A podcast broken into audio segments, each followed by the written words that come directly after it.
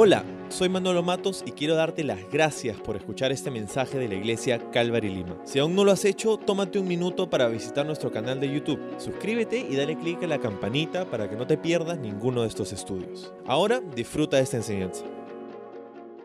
Ahora, vamos a nuestro estudio, Primera de Corintios capítulo 15. Vamos a leer los primeros dos versículos y luego am, vamos a retomar un poco donde nos hemos quedado. Dice, ahora, amados hermanos, permítanme recordarles la buena noticia que ya les prediqué. En ese entonces la recibieron con gusto y todavía permanecen firmes en ella. Esa es la buena noticia que los salva si ustedes siguen creyendo el mensaje que les prediqué, a menos que hayan creído algo que desde un principio nunca fue cierto. Entonces, Primera de Corintios ha sido una carta súper ah, controversial en algunos aspectos, ah, polémica en algunos aspectos. Ha sido muy bueno para mí personalmente estudiar esta carta, compartirla contigo. Ah, ya eh, yo había tomado esta clase, eh, esta epístola la había estudiado en el Instituto Bíblico un par de veces, pero refrescar esto y estudiarlo por mi cuenta ha sido fenomenal y verlo verso a verso, capítulo a capítulo, ha sido increíble porque ah, una de las cosas que hemos aprendido acerca de esta carta es que es una que es altamente correctiva. O sea, hay, mucha corrección en esta epístola, hay, hay mucha instrucción de parte de Pablo, que es el quien, quien escribe esta carta a la iglesia que se encontraba en la ciudad de Corinto. Porque bueno, la iglesia que se encontraba allí era una que tenía varios problemas, ¿no? Habían varios problemas en la iglesia de Corinto. Cosas, por ejemplo, como demandas entre los hermanos en la iglesia, ah, discriminación entre las clases sociales, ah, habían, eh, eh, había inmoralidad sexual, ah, personas que practicaban inmoralidad sexual, Ah, había, habían desórdenes en las reuniones de la iglesia, en el uso y abuso de los dones espirituales, ah, en las relaciones entre el hombre y la mujer y su rol en la iglesia y el ministerio. Ha sido increíble. Pero de alguna manera estoy agradecido por los problemas que habían en Corinto, porque si no hubiera sido por ellos, no hubiéramos tenido esta carta que nos da tanta instrucción y nos aclara muchas cosas, nos ayuda, nos da una ventaja, ¿no? eh, en, nuestra, en nuestro caminar, en nuestra vida cristiana, esta carta de Primera de Corintios. El último de los problemas que Pablo va a aclarar e instruir a través de esta epístola es el tema de la vida después de la muerte. La vida después de la muerte es el tema del capítulo 15. Y si pudiéramos ponerle una sola palabra a este capítulo extenso, un poco difícil, pero sí se puede, sería la palabra resurrección. Resurrección es el tema de este capítulo. No vamos a verlo todo porque es bastante extenso, es uno de los capítulos más teológicamente densos de la epístola, así que vamos a tomar algunas semanas para desagregar este, uh, este hermoso, hermoso capítulo 15 de Primera de Corintios. Ahora, ya que Pablo uh, toma bastante tiempo, ¿no? y bastante, uh, bastante buena parte de la, de la bienes raíces ¿no? de, la epístola, Pablo las pasa hablando acerca de la resurrección, debemos uh, entender que evidentemente en la iglesia en Corinto había confusión sobre ello. La razón es, Pablo está escribiendo en gran extensión sobre este tema, por lo que entendemos que ellos necesitaban esta instrucción. Evidentemente había alguna confusión sobre la doctrina de la resurrección. Lo que puede haber pasado es que uh, habían sido quizá atraídos a pensar, adherirse a ciertas filosofías materialistas en ese día. Una de ellas, por ejemplo, era la idea que tenían los saduceos. ¿Alguien se acuerda de los saduceos? Los que eran los que estaban sad, ¿no? Los saduceos. Este, los saduceos era una sección, una facción de los judíos que era como que la aristocracia en ese día, personas de una clase social alta, pero a la vez los saduceos era un grupo de judíos que no creían en la vida después de la muerte. O sea, que esta vida es todo y aquí es, ¿no? Tu mejor vida ahora, ¿no? ¿Has escuchado esta frase, no? Tienes que vivir tu mejor vida ahora, ¿no?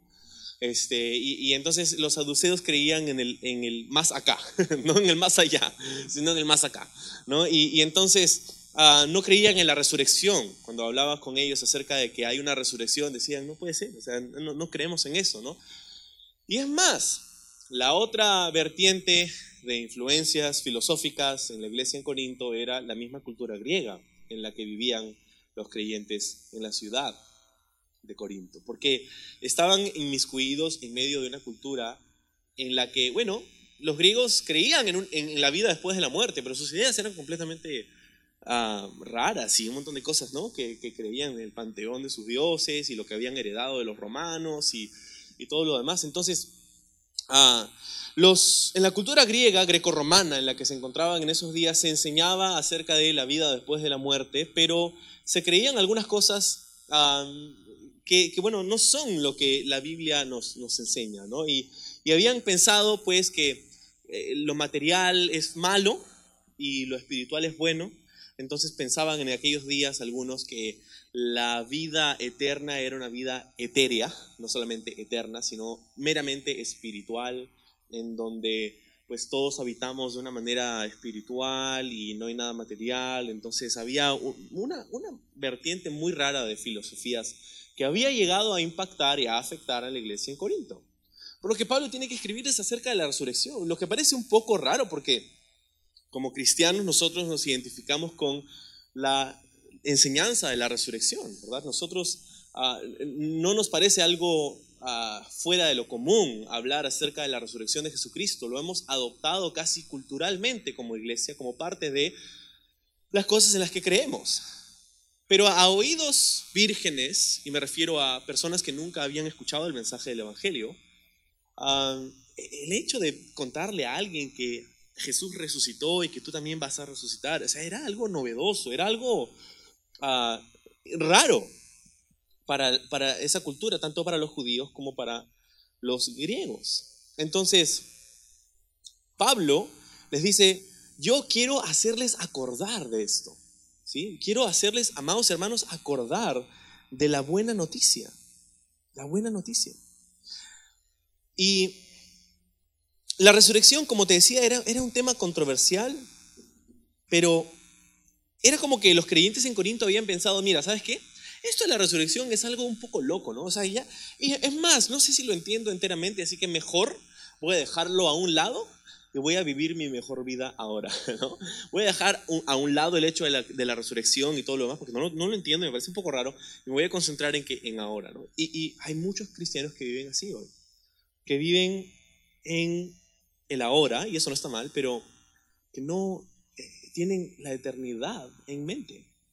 ¿no? Y, entonces, tristemente, esto crea vidas que están centradas en lo material, en el ahora. Eh, eh, y, y esta frase de tu mejor vida ahora lo, dice, lo dije como un chiste, pero, pero de verdad es, es interesante. Hay personas que creen eso, ¿no? que, que tu mejor vida debe ser ahora. Hay, hay secciones dentro del cristianismo que, en las que te enseñan que, que, que tú eres salvo y tienes que tenerlo mejor porque eres un hijo de Dios y tu vida se trata de, de éxito y tienes que pasarla bien y todo lo demás. Y, y es como, no es el mensaje de la Biblia. Porque la, prosperidad material es quizá la menor de, las, de los tipos de prosperidad que podemos experimentar. Y el mensaje del Evangelio es, es mucho más que un mensaje de prosperidad. Ah, em, abarca muchísimo más que la prosperidad económica. Entonces, si lo ponemos a pensar, aquellos que sí pueden buscar vivir su mejor vida ahora son aquellos que no conocen a Dios. ¿no? Porque literalmente aquellos que mueren sin Jesucristo pues su vida en la tierra va a ser su mejor vida. Entonces, tu mejor vida ahora para el cristiano, para el creyente, para ti, para mí, que hemos puesto nuestra fe en Jesucristo, esta no es nuestra mejor vida. Esta no es tu mejor vida. Tu mejor vida ahora no. Yo prefiero no tener una mejor vida ahora para tener una mejor vida después. Porque tu vida, tu mejor vida será aquella que pasarás en la eternidad en la presencia de Dios. Gracias al sacrificio de Jesucristo, el cielo nuestra morada eterna. En ese lugar están puestos nuestros ojos. Pablo hablaba con otra iglesia en otra de sus cartas y decía, nosotros tenemos una ciudadanía en el cielo. Nuestra ciudadanía no está aquí en la tierra, tenemos una ciudadanía en el cielo. Entonces, no te preocupes si esta no es tu mejor vida, porque como creyente tu mejor vida no es ahora, tu mejor vida es después, tu mejor vida está por venir. Cuando Cristo venga, dice, nuestra vida será revelada con Él, ¿no? este, nuestra vida está escondida con Cristo, dice Pablo en Colosenses. Entonces, Él quiere acordarles de algo que Pablo llama la buena noticia la buena noticia y algunas traducciones dicen la palabra evangelio. Quiero hacerles acordar de el evangelio que han creído.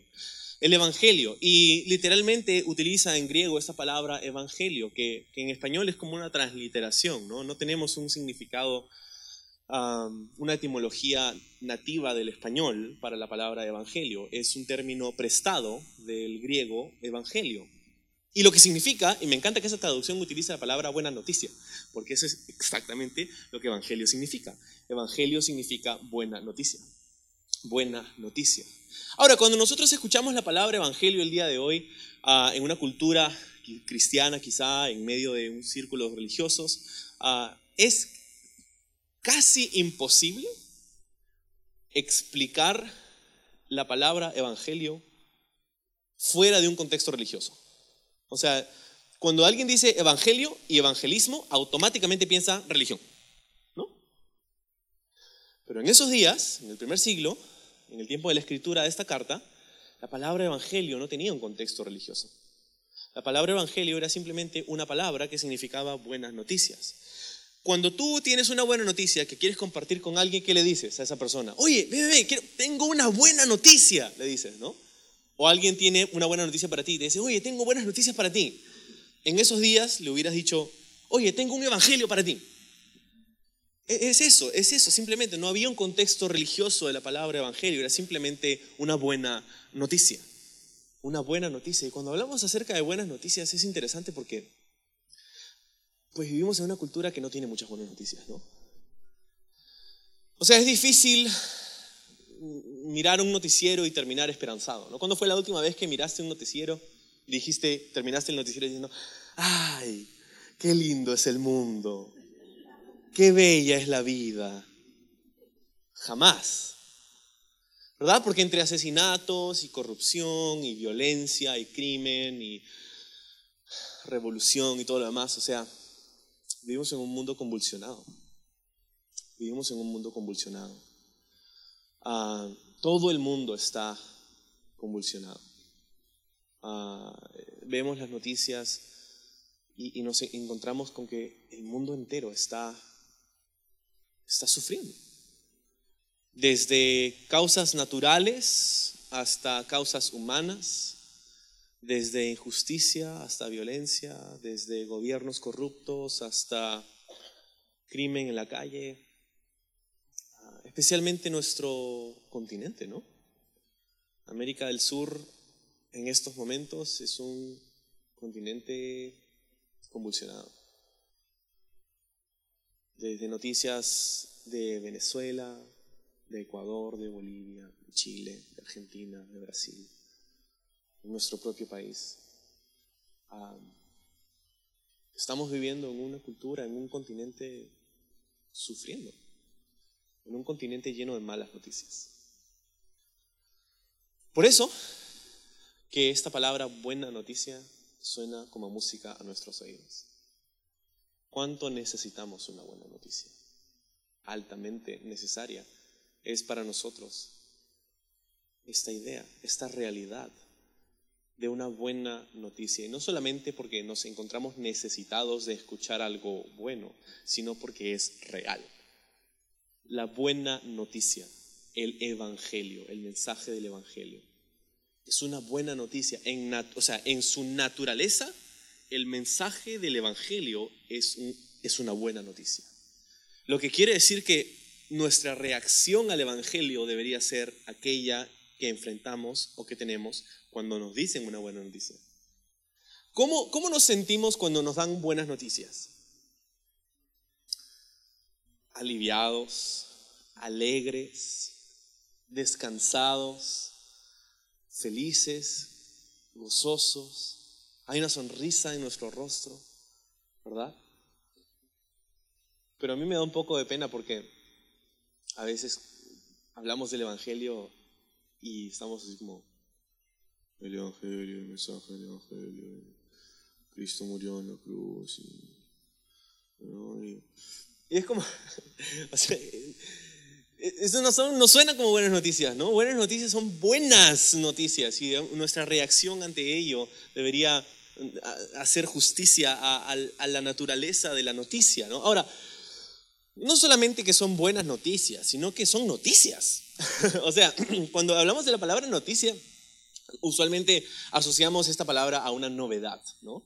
Una noticia es algo nuevo, es como primicia, ¿no? Este, flash informativo, ¿no? Este, es, es, es algo nuevo, es algo novedoso y, es interesante porque mientras que se llama buena nueva o buena noticia, no hay nada nuevo en ello. O sea, por eso que Pablo dice, amados, eh, eh, quiero recordarles la buena noticia. Pablo no está diciendo, quiero decirles algo nuevo, quiero contarles algo novedoso, quiero acariciar sus oídos con doctrinas que nunca han escuchado para que se maravillen de lo inteligente que soy. No, no, no. Pablo dice, simplemente quiero hacerles acordar lo que ya han creído. Lo que significa, nosotros no necesitamos algo nuevo, necesitamos lo verdadero. Necesitamos regresar a lo original. El mensaje del Evangelio no ha cambiado, nunca ha cambiado, nunca va a cambiar.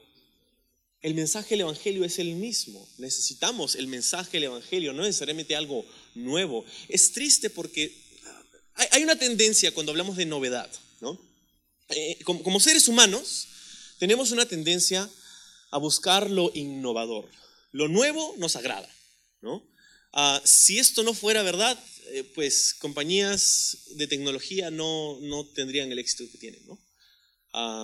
servicios por Internet como Netflix, por ejemplo, no sería tan exitoso, pero para que sea exitoso, Netflix tiene, tiene que poner una serie de series y películas cada ciertas semanas, cada ciertos meses, tiene que subir más y más contenido porque es la novedad. ¿verdad? Tenemos, este mes hemos agregado tantos títulos a tu, no es como, ah, wow, no, wow, qué nuevo, qué, ¿no? Y nos enganchamos y todo, y es como, esa es la novedad, ¿no? Pero ¿cómo sería si fuera lo mismo siempre, ¿no? La misma serie, nunca hay nada nuevo, como, no sería un modelo de negocio exitoso. Lo mismo sucede con compañías de tecnología, por ejemplo, ¿no? Como de celulares y, y, otras cosas, ¿no? O sea que hemos llegado a un punto en la innovación de la tecnología en celulares que cada año la gente, el público espera un nuevo celular. ¿No? Cada año se espera un nuevo modelo, algo mejor, y los pobres científicos que están haciendo eso es como, ya no puedo, ¿no? Y por eso compañías como Apple, por ejemplo, ya no se toman un año, pero tres o cuatro años para innovar, pero siempre cada año lo llaman innovar igual, ¿no? A pesar de que... Uh, otras compañías han hecho lo que ellos están haciendo bajo ese título hace mucho tiempo.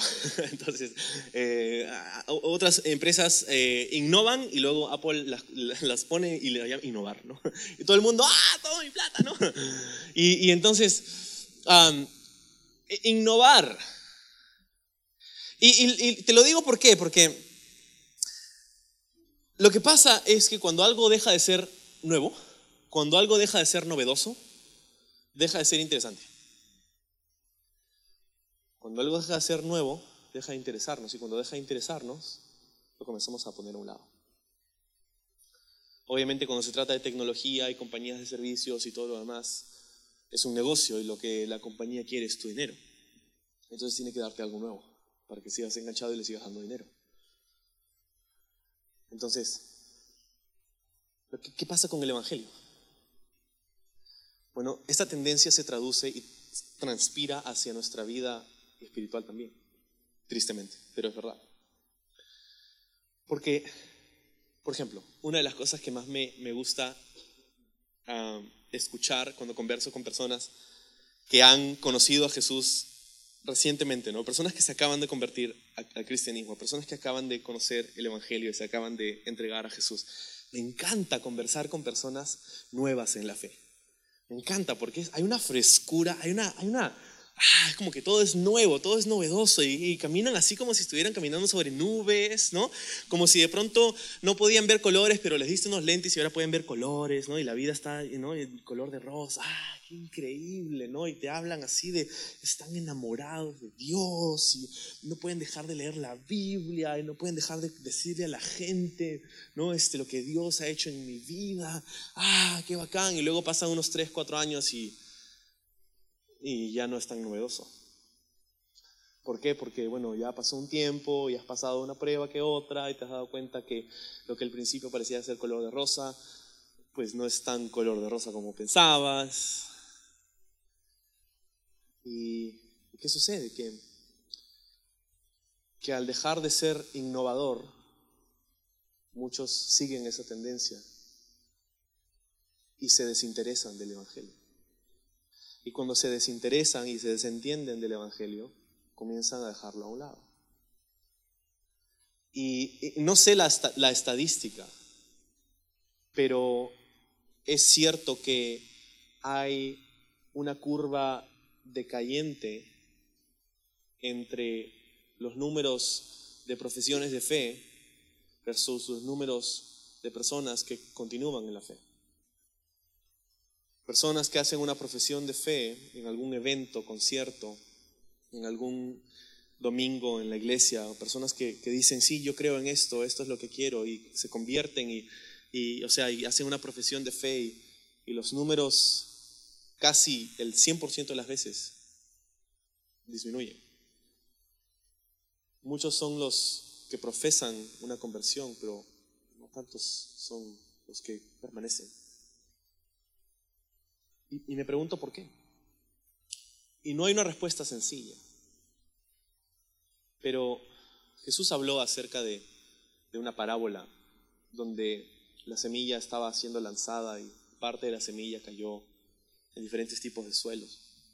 Uno, una parte cayó sobre pedregales, otra junto al camino, otra en una tierra que era muy muy superficial y creció y germinó, pero salió el sol y se secó y se murió. Y, y otra eh, no tuvo profundidad y las aves vinieron y se llevaron la semilla y nunca tuvo la oportunidad de crecer. Y, y otra parte, sin embargo, cayó sobre buena tierra y dio fruto. Y, y, entonces, ¿por qué pasa esto? ¿Por, qué sucede que, que hay quizá altos números de profesiones de fe, pero hay pocos números de perseverancia. Y creo que una de las cosas que sucede es esta tendencia del ser humano por lo innovador. ¿Y qué pasa? Que algunas iglesias han captado esta tendencia en el ser humano y han dicho, ok, para retener esos números de profesiones de fe, vamos a darles algo nuevo. Piensan a cambiar no necesariamente el método, porque sí hay libertad para el método, ¿verdad? Ah, ¿Cómo hacemos el ministerio? ¿Cómo se ve el ministerio? Hay ciertas cosas superficiales, no esenciales, que tenemos libertad de usar y dejar de usar para acomodarnos a la generación en la que vivimos y las cosas que están pasando en la generación en la que vivimos, pero eso no quiere decir que tenemos libertad para cambiar el mensaje. El método puede cambiar, el mensaje no. El mensaje nunca cambia.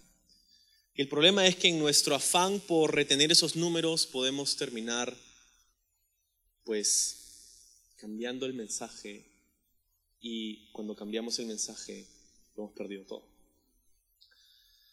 Por eso Pablo dice, hermanos, yo sé lo que está pasando en su iglesia, pero quiero decirles algo, yo no quiero contarles algo nuevo. Quiero recordarles lo que ustedes ya saben. Quiero recordarles lo que ustedes ya sabe. La buena noticia. La buena noticia. Entonces, hay una frase aquí que me descuadró un poco, francamente. ¿no? Y, se encuentra en el verso 2 que hemos leído. Dice, esa es la buena noticia que los salva, si ustedes siguen creyendo el mensaje que les prediqué. ¿Okay? Varias cosas aquí. Esta es la buena noticia que los salva. El Evangelio salva. Me encanta eso. Entender que el Evangelio es el que salva es súper importante. Que no son nuestras tendencias las que salvan. No es nuestra cultura la que salva, no es nuestra política la que salva, no es nuestra obra social la que salva, no es nuestra hiperreligiosidad la que salva, es el Evangelio el que salva. Es el mensaje del Evangelio. Ahora, esa parte está buena. Pero después continúa y dice, este es el mensaje del Evangelio que salva. Si es que siguen creyendo. me parece que hay una condición Eh, si es que siguen creyendo, sí. Pablo está diciendo, este mensaje salva siempre y cuando permaneces en él. Hmm.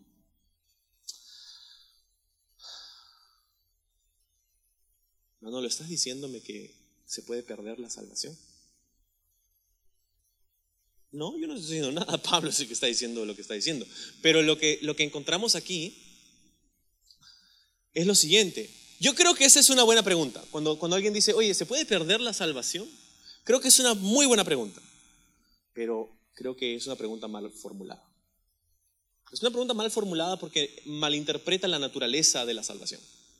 La salvación no son como tus llaves, que, que puedes dejar en un lado, ah, ups, ¿dónde está mi salvación? Las perdí. ¿no? Este, no es que se te olvida dónde la pusiste.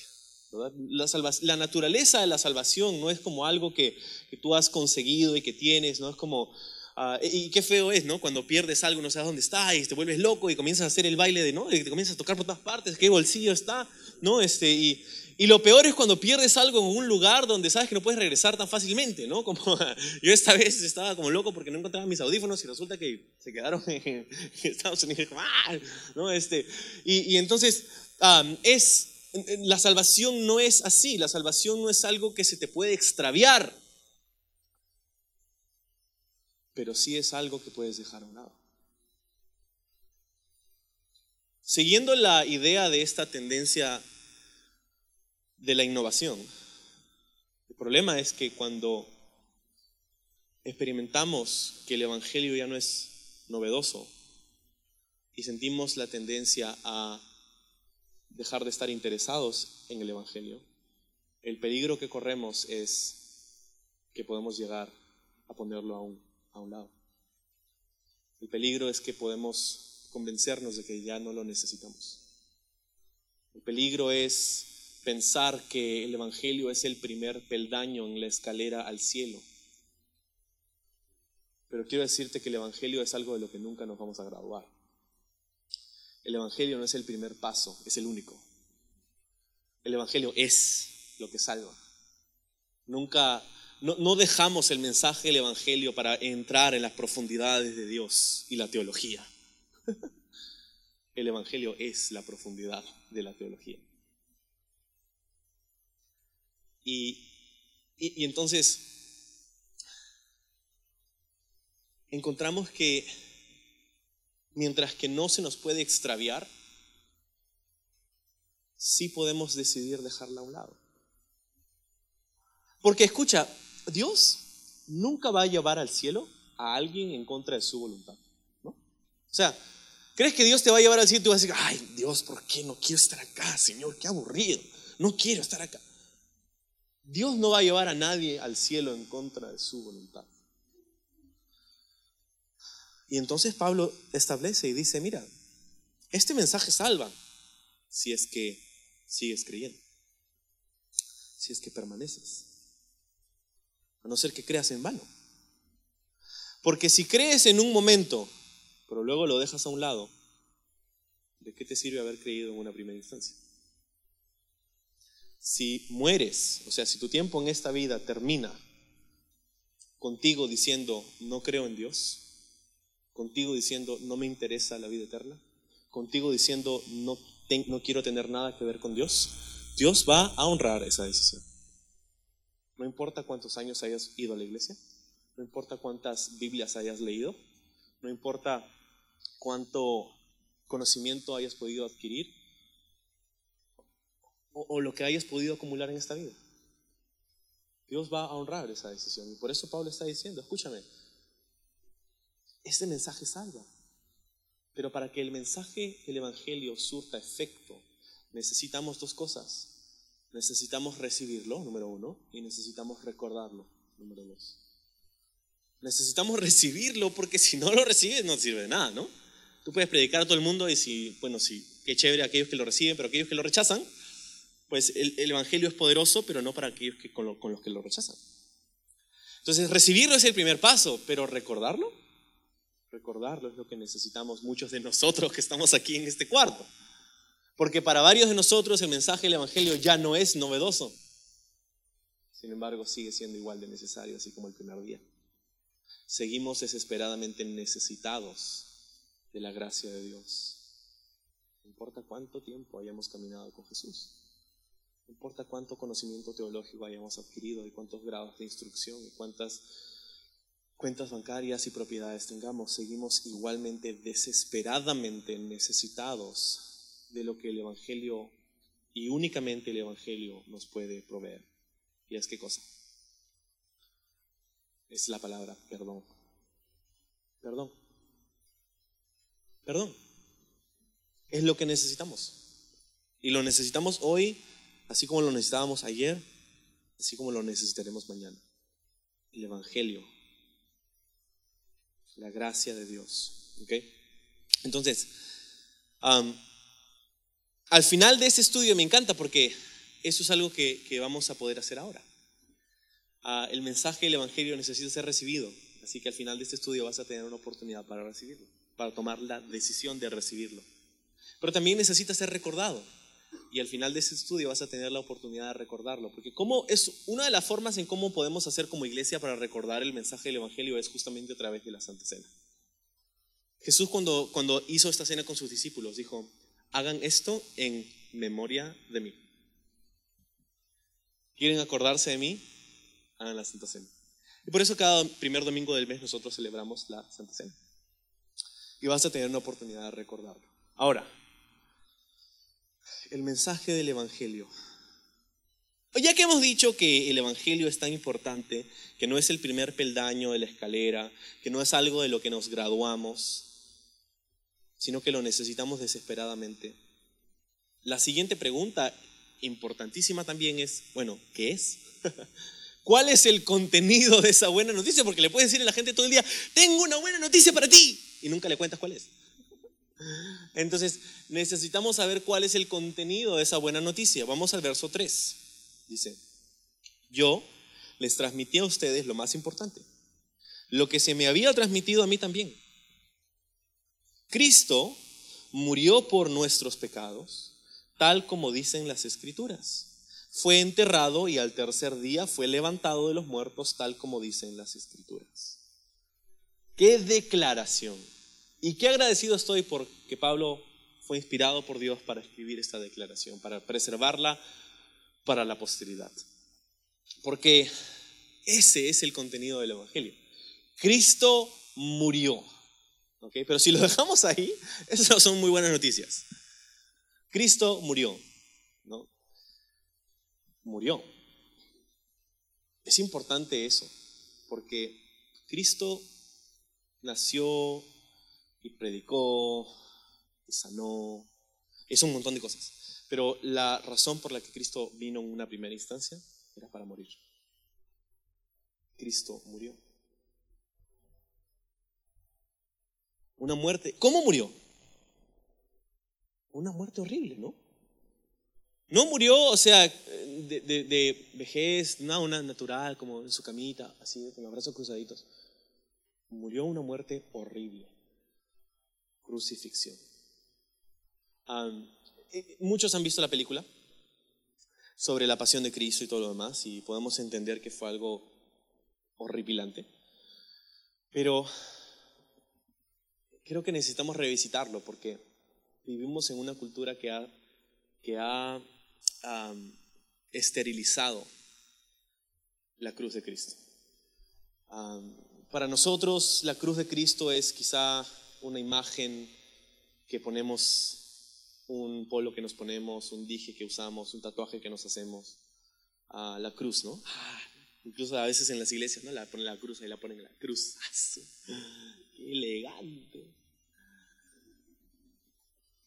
Pero,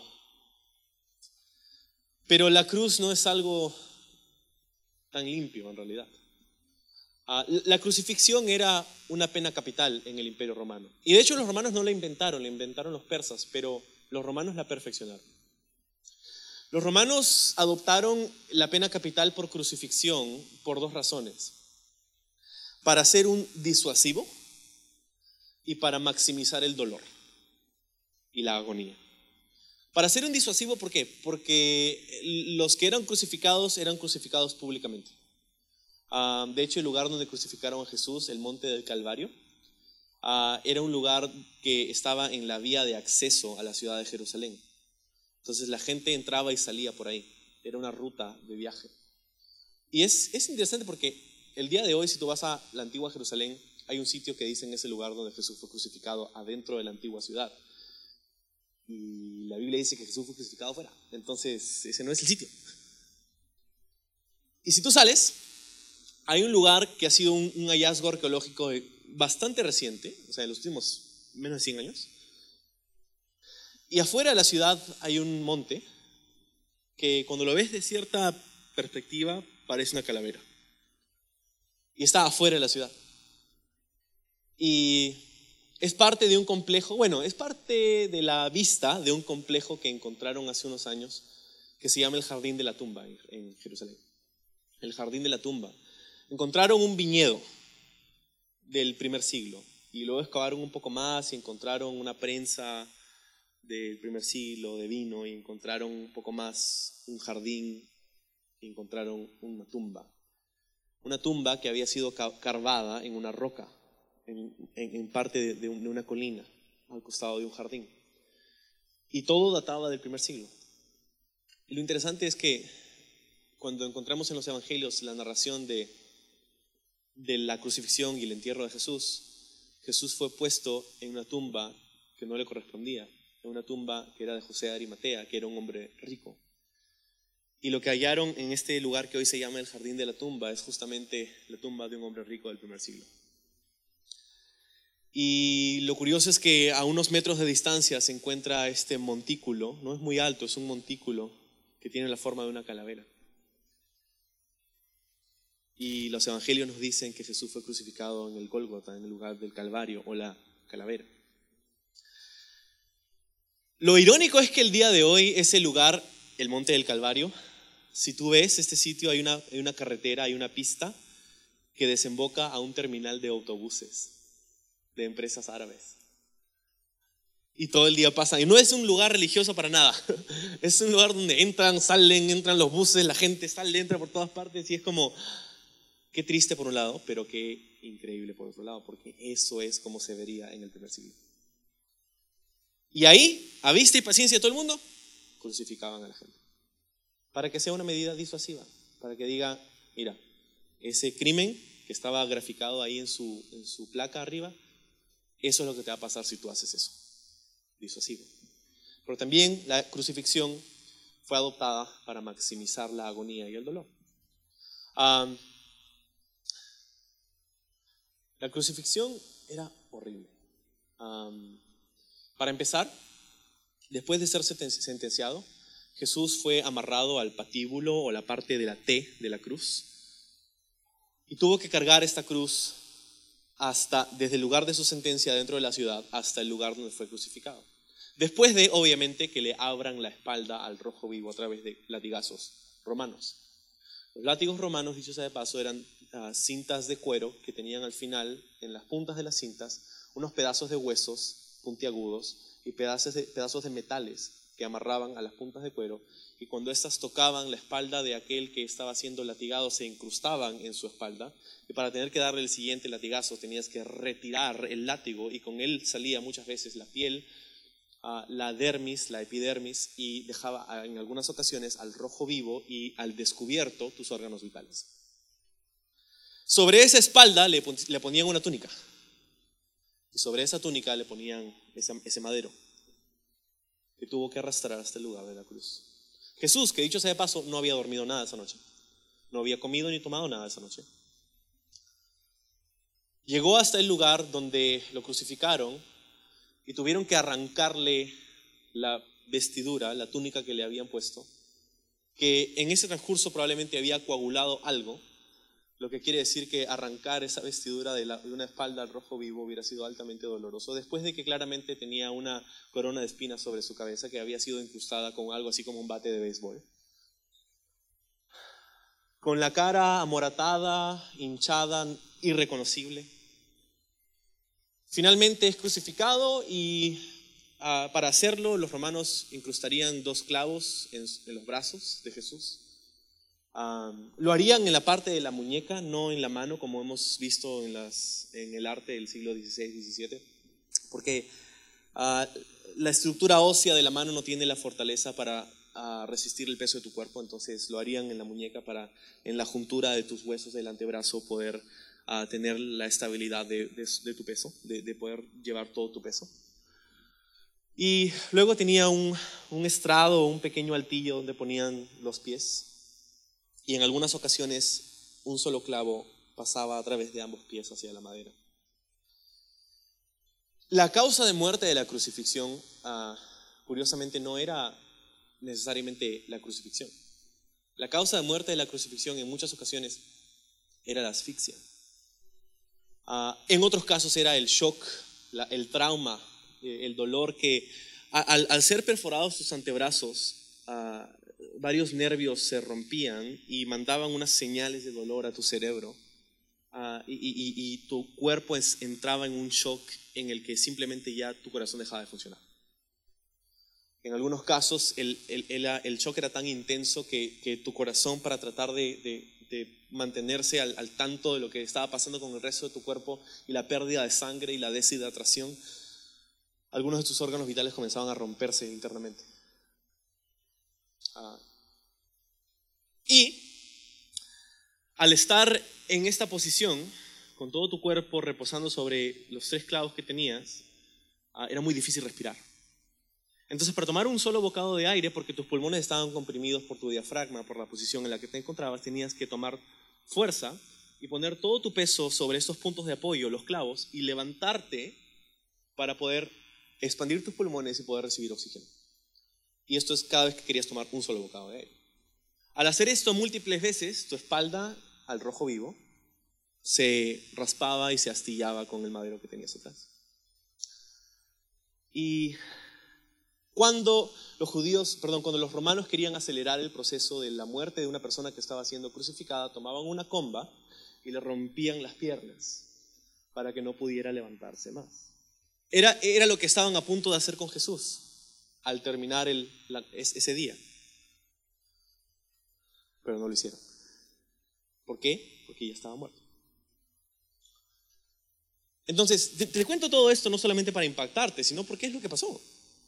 Es, la, es- o sea, si Jesús estuvo dispuesto a pasar por todo eso, eso nos enseña la gravedad del pecado. E- esa es la distancia a la que estuvo dispuesto Jesús de ir para que sea posible que tú seas perdonado. Y Cristo murió, es lo que dice Pablo. Cristo murió. Cristo murió y dice, Cristo murió por nuestros pecados. Por nuestros pecados. Cristo no murió para que tú seas exitoso. Cristo murió para que tú recibas el perdón y la gracia de Dios. Pero después dice en el verso 4, fue enterrado. Es importante que parte del Evangelio sea eso, que Jesús fue enterrado. ¿Por qué es importante? Porque el hecho de que Jesús fue enterrado quiere decir que ellos entendían en el primer siglo, los que trataron con Jesús, que Él estaba muerto verdaderamente. Porque tú no entierras a alguien que no está muerto, pues, o por lo menos que tú piensas que no está muerto. Porque hay algunos que dicen, no, pero Jesús no murió verdaderamente, sino que se desmayó un poquito, después como que regresó, por eso. Ah, sí, vamos a ver si te hacemos lo mismo a ti, a ver si sobrevives. O sea, fue enterrado, lo que quiere decir estaba muerto, literalmente murió. Y después dice, y al tercer día fue levantado de los muertos, como dicen las escrituras, fue levantado de los muertos. La resurrección es una parte importantísima del mensaje del Evangelio. Porque si Jesús murió por nuestros pecados y fue enterrado y ahí se acaba, lo aplaudimos, pero eso no cambia a nadie, porque hubiera Jesús muerto como cualquiera de nosotros. Pero Jesús resucitó. La muerte no pudo con él. Oh muerte, dice Pablo, ¿dónde está tu aguijón? ¿Dónde está tu victoria, oh pecado? Jesús venció la muerte. Resucitó en el tercer día. Y es importante porque si la cruz, si la muerte fue el pago, la resurrección fue el recibo, lo que quiere decir que fue válida. El sacrificio de Jesús sobre la cruz fue satisfactorio para el perdón de los pecados de la humanidad. Fue un precio aceptable. Y Pablo dos veces en este texto dice, conforme a las escrituras, conforme a las escrituras, conforme a las escrituras. Es importante que lo diga porque este entendemos entonces que no es un plan fortuito, no es al azar. Cuando dice que fue conforme a las escrituras, quiere decir que este fue el plan de Dios desde un principio. Dios estaba en control. En medio de las circunstancias más difíciles, en medio del dolor más fuerte, en medio de la confusión de todo el mundo alrededor de la cruz de Jesús, Dios tenía un plan. Y espero que esto te anime porque no sé dónde estás tú y no sé cómo está tu vida ahora, pero quizá hay confusión, quizá hay dolor, quizá hay dificultad y en medio de ello tienes que recordar que Dios sigue en control. Dios sigue en control. Y Jesús resucita. Jesús resucita conforme a las escrituras. No tenemos tiempo para ver esto, pero hay una clase interesantísima que le gusta enseñar a mi amigo Alex Vargas, se llama ah, Cristo en la profecía, ¿no? y habla acerca de todos esos pasajes en el Antiguo Testamento donde aparecen estos, ah, estas profecías acerca de lo que Jesús iba a hacer. Parte de ello, por ejemplo, es Salmo 22, Isaías 53, uh, increíbles descripciones de lo que haría Jesús unos años después. Después dice, verso 5, vamos a terminar esto, dice, Ah, si está la banda por ahí, pueden ir pasando para ayudarme a, terminar. Dice en el verso 5, lo vio Pedro y luego lo vieron los doce. Más tarde lo vieron más de 500 de sus seguidores a la vez, a la mayoría de los cuales, mayoría de los cuales dice todavía viven, aunque algunos ya han muerto. Luego lo vio Santiago, después lo vieron todos los apóstoles y por último, como si fuera, como si hubiera nacido un tiempo que no me correspondía, dice Pablo, también lo vi yo. Pues soy el más insignificante de todos los apóstoles. De hecho, ni siquiera soy digno de ser llamado apóstol, después de haber perseguido a la iglesia de Dios como lo hice. Sin embargo, lo que ahora soy, todo se debe a que Dios derramó su favor especial sobre mí. Y no sin resultados, pues he trabajado mucho más que cualquiera de los otros apóstoles, pero no fui yo, sino Dios, quien obraba a través de mí por su gracia. Así que no importa si predico yo o predican ellos, porque todos predicamos el mismo mensaje que ustedes ya han creído. Entonces, vamos a terminar aquí y hay, cuatro puntos especialmente que quiero darte, pero vamos a considerar lo que está diciendo Pablo. Al hablar de la resurrección, de la verdad de la resurrección, dice, esto no es algo que yo me inventé, es algo que a mí me dijeron y es algo que yo les transmití. Pero esto no es algo, no es un cuento que alguien me contó sino que vimos a Jesús resucitado. Jesús está vivo, no está en un sepulcro. Me encanta celebrar eso, por ejemplo, en Semana Santa. Es un poco triste porque Semana Santa es un tiempo de feriado y mucha gente aprovecha para salir y tomar sus vacaciones con su familia. Y no hay nada malo en eso, pero, pero el domingo de resurrección, desde ya te voy diciendo, haz planes de estar con nosotros el domingo de resurrección porque es la celebración más importante de la iglesia cristiana. Y vamos a celebrar por todo lo alto el próximo año. Así que, pero volviendo al punto, Pablo está diciendo, hemos visto a Jesús resucitado. No solamente es una idea, un cuento, una fábula, es verdad. Y esto es algo que necesitamos entender conmigo, es que la esperanza del Evangelio no tiene nada que ver con cómo tú te sientes esperanza del Evangelio no tiene nada que ver con, con, las filosofías que pueda pensar una persona u otra. La esperanza del Evangelio está fundamentada sobre hechos actuales, hechos históricos. Sobre un Jesús que vivió, que murió, que resucitó, que tuvo testigos oculares. Pedro dice. Santiago, que era Jacobo, que era el medio hermano de Jesús, que no creía en Jesús cuando Jesús estaba vivo. Pero luego encontramos a Jacobo como el líder de la iglesia en Jerusalén en el libro de los Hechos. Pedro, que lo encontrábamos ah, en la noche en la que Cristo fue crucificado, acobardado, negando a Jesús tres veces, de las acusaciones de una pequeña niña. No lo conozco, decía Pedro, no lo conozco. Y luego lo encontramos a Pedro dando un mensaje a, ese mismo grupo de personas en el día de Pentecostés, predicando a una multitud diciendo, no solamente lo conozco, Él es el único camino al cielo. Luego dice, lo vieron los doce, que eran los once, pero se siguieron llamando los doce, ¿no? Los evangelios narran esos, encuentros que Jesús tuvo con, sus discípulos. Luego dice, lo vieron 500 a una sola vez. También vemos evidencias de esto en los evangelios. Mucho, y Pablo dice, mira, si, si estás dudando de lo que digo, pregúntales, porque siguen vivos. Algunos ya han muerto, obviamente, pero hay muchos de esos 500 que siguen vivos. Si quieres, pregúntale.